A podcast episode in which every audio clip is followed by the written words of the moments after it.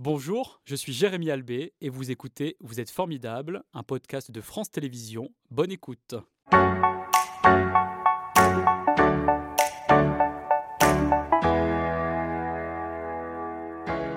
Bonjour Hank, c'est un plaisir de vous accueillir sur le plateau de Vous êtes formidable euh, ce matin en tant que passionné euh, du patrimoine. Vous êtes le coordinateur patrimoine mondial pour les grandes villes d'eau euh, d'Europe. Est-ce que vous vous souvenez de votre premier souvenir à Vichy? J'ai grandi à Vichy, donc ça va être un souvenir d'enfant, mais aussi loin que je puisse me rappeler. Je pense que ce qui m'a touché, c'est cette ambiance un peu dans les rues de Vichy, hors du temps, avec toutes ces belles, belles façades. Et puis les parcs, euh, cette flânerie dans, les parcs, même si j'étais petit, c'est quelque chose qui m'a toujours manqué quand je me suis éloigné de Vichy. Par la suite, il y a ces deux dimensions-là, hein, mhm. ce voyage un peu hors du temps et, et cette flânerie le long de la rivière Allier qui, vous transporte. Ça, ouais, c'est ça. Et depuis 2017, vous êtes revenu aux sources, hein, sans mauvais euh, jeu de mots, puisque vous êtes plongé euh, dans l'histoire de cette station euh, thermale, une station que l'on doit à Louis-Napoléon Bonaparte, hein, que, bien connu évidemment sous le nom de Napoléon III. Quel rôle il a joué dans le développement de la station? On va dire que Napoléon III, il a eu un rôle d'accélérateur.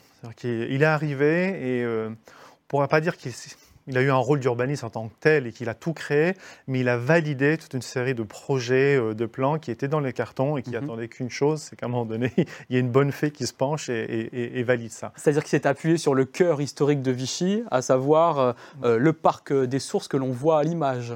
C'est ça. Donc, le parc des sources, lui, c'est 1812, hein, qui a été réalisé par décret de Napoléon Ier. Mhm. Mais c'est vraiment le début, c'est le fondement de, de, la ville thermale de Vichy. Toute la ville thermale va se structurer autour de ce parc.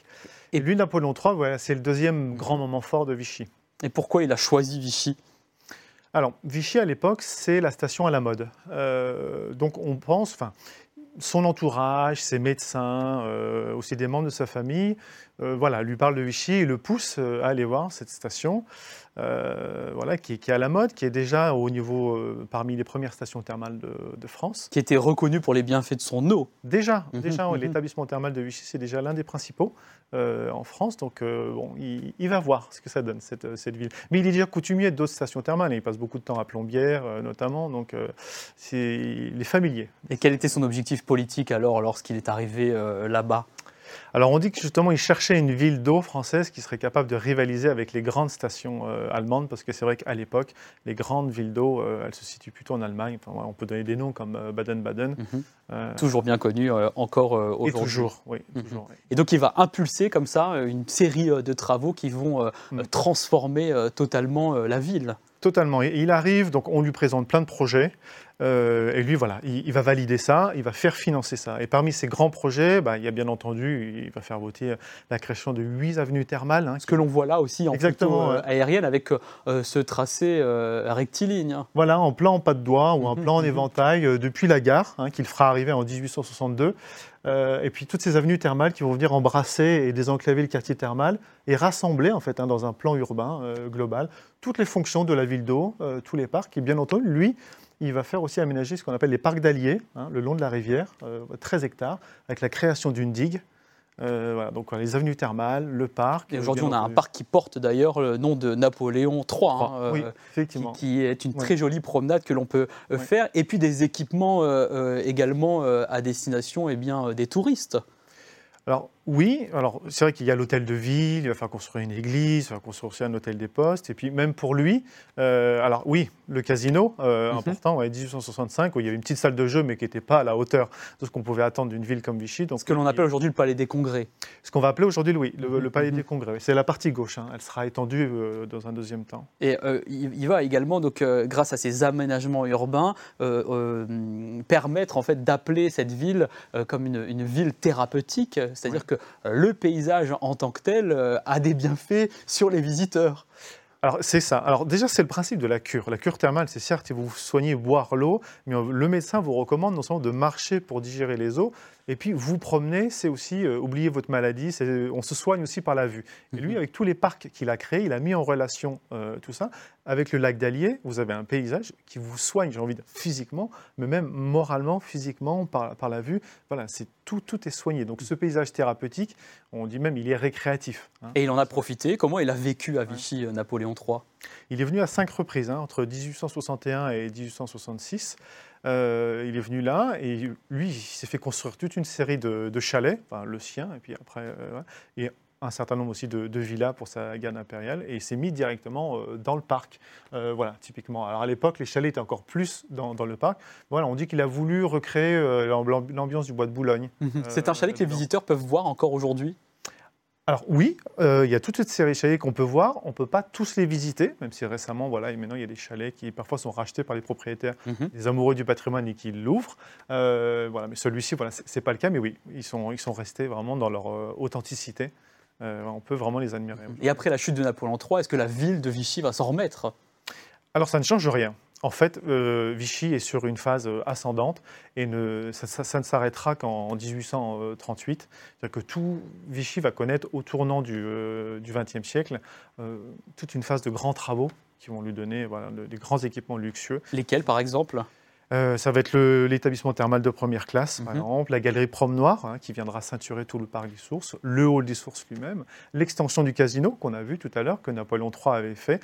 Euh, ça devient trop petit, donc euh, il y, a une salle de théâtre, hein, l'opéra Qu'on appelle l'opéra aujourd'hui, qui est quand même incroyable, cet opéra avec cet intérieur art nouveau. C'est ça, 1400 places hein, quand il est réalisé, c'est le mhm. deuxième plus grand après l'opéra Garnier à Vichy. il est vraiment resté, il a été restauré dans, son, dans sa plus et comment on accueillait tout ce beau monde? Quels étaient les établissements euh, euh, pour euh, les héberger qui étaient donc construits? C'est l'autre composante, l'autre composante essentielle d'une vidéo, c'est l'hébergement, effectivement, parce qu'il y avait au début, hein, il y a toute cette haute société, et donc tous les hôtels se transforment progressivement en palaces. Et si vous avez tout le long du parc des Sources, hein, vous avez de part et d'autre un front urbain composé entièrement d'hôtels. C'est l'hôtel des ambassadeurs qui fait partie des palaces euh, historiques. Qui n'est plus un palace aujourd'hui. Il y a beaucoup de palaces qui ont été transformés en, habitation euh, principale aujourd'hui. pour les, oui. pour les visiteurs euh, de temps en temps. Il y a d'autres hôtels dans la ville, mais plus les grands hôtels comme ça de luxe qu'on a pu connaître. Quelles sont les, les, actions que vous menez pour valoriser ce patrimoine de premier plan qui est encore présent aujourd'hui? On le voit à travers les photos. Hmm.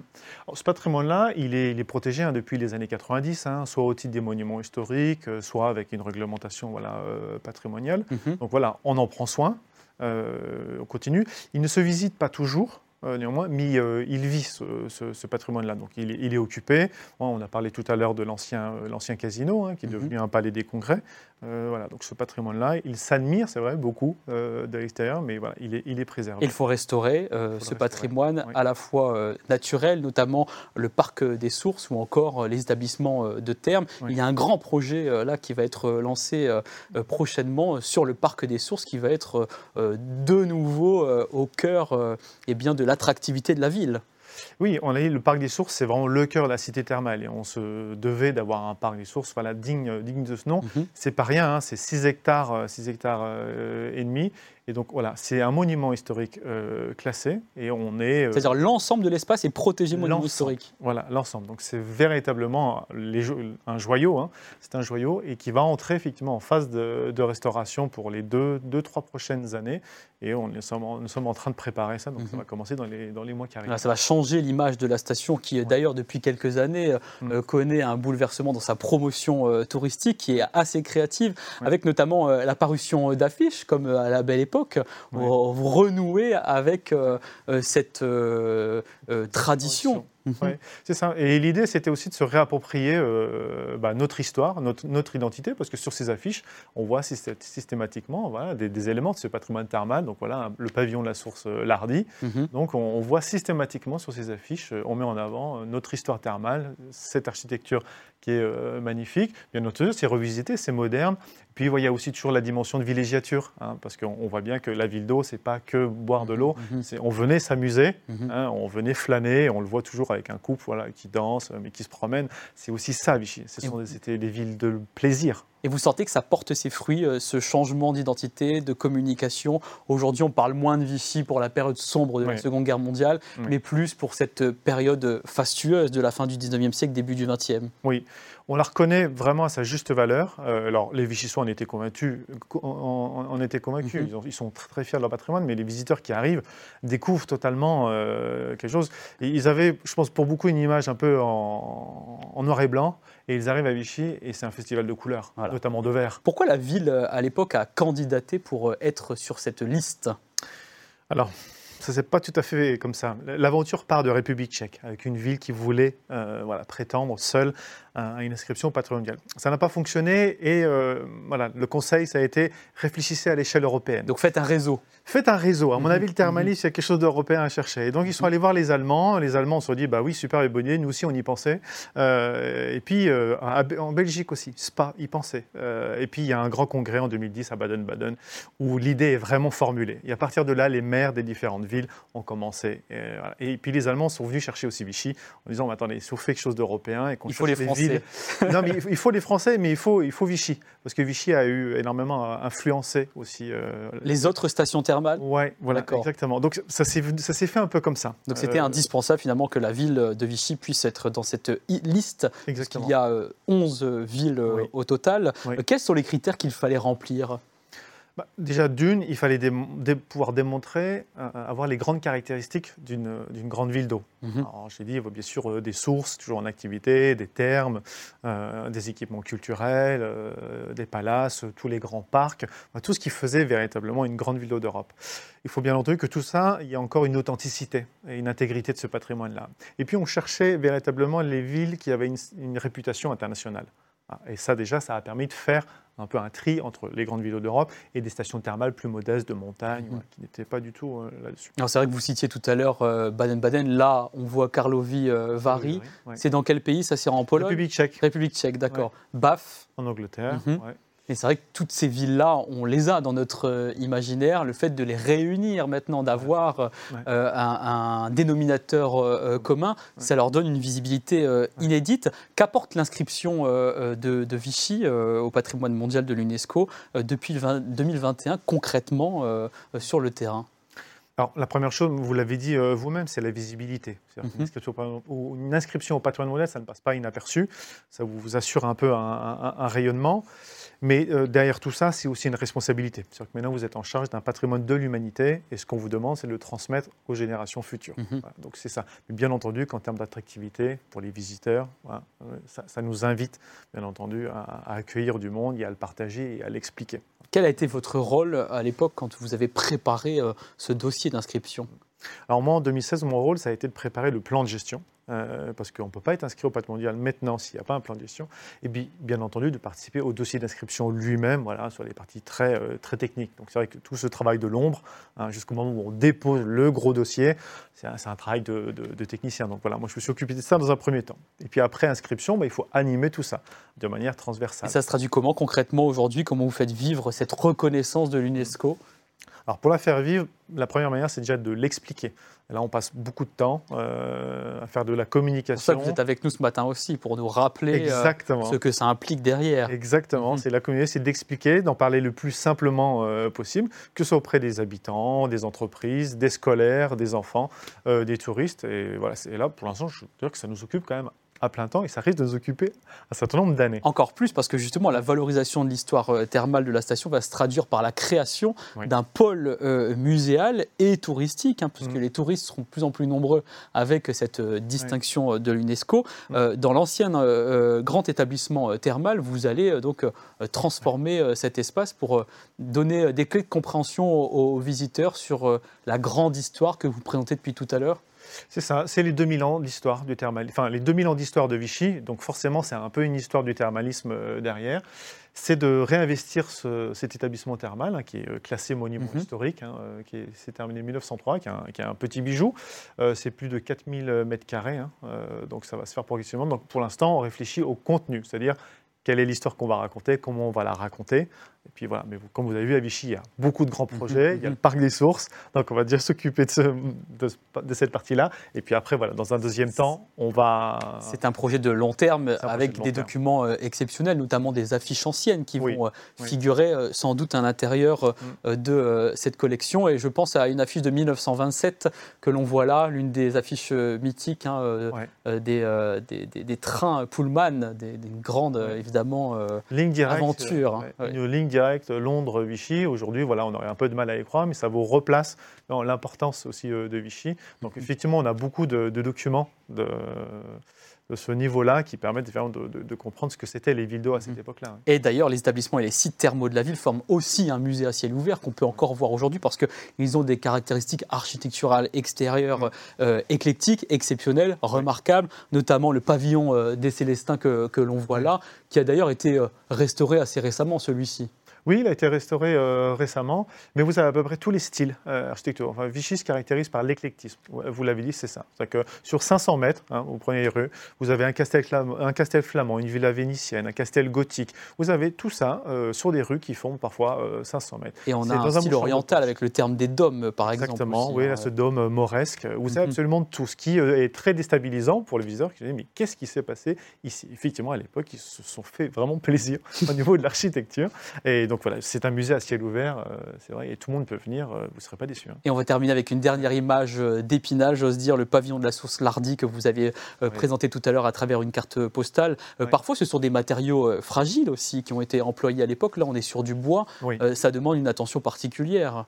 Voilà, ça, c'est un bâtiment, il est aussi inscrit monument historique, mais ça nécessite effectivement un, entretien euh, vraiment, euh, vraiment régulier. Mmh. Mais ça vit, parce que derrière, vous voyez, c'est euh, l'université de Vichy, avec le restaurant universitaire qui est derrière. Donc, Quelle belle entrée pour arriver à l'université. Hein. C'est inspirant, c'est ce que vous avez transmis ce matin. On peut découvrir tout ce travail que vous faites autour de ce patrimoine remarquable sur le site de la ville de Vichy. On va clore en queue avec votre personne formidable. On vous a demandé, comme à chaque invité, eh bien, de nous dire euh, quelle est la personne à vos yeux que vous trouvez formidable. Donc euh, là, on a plusieurs personnes sur l'image.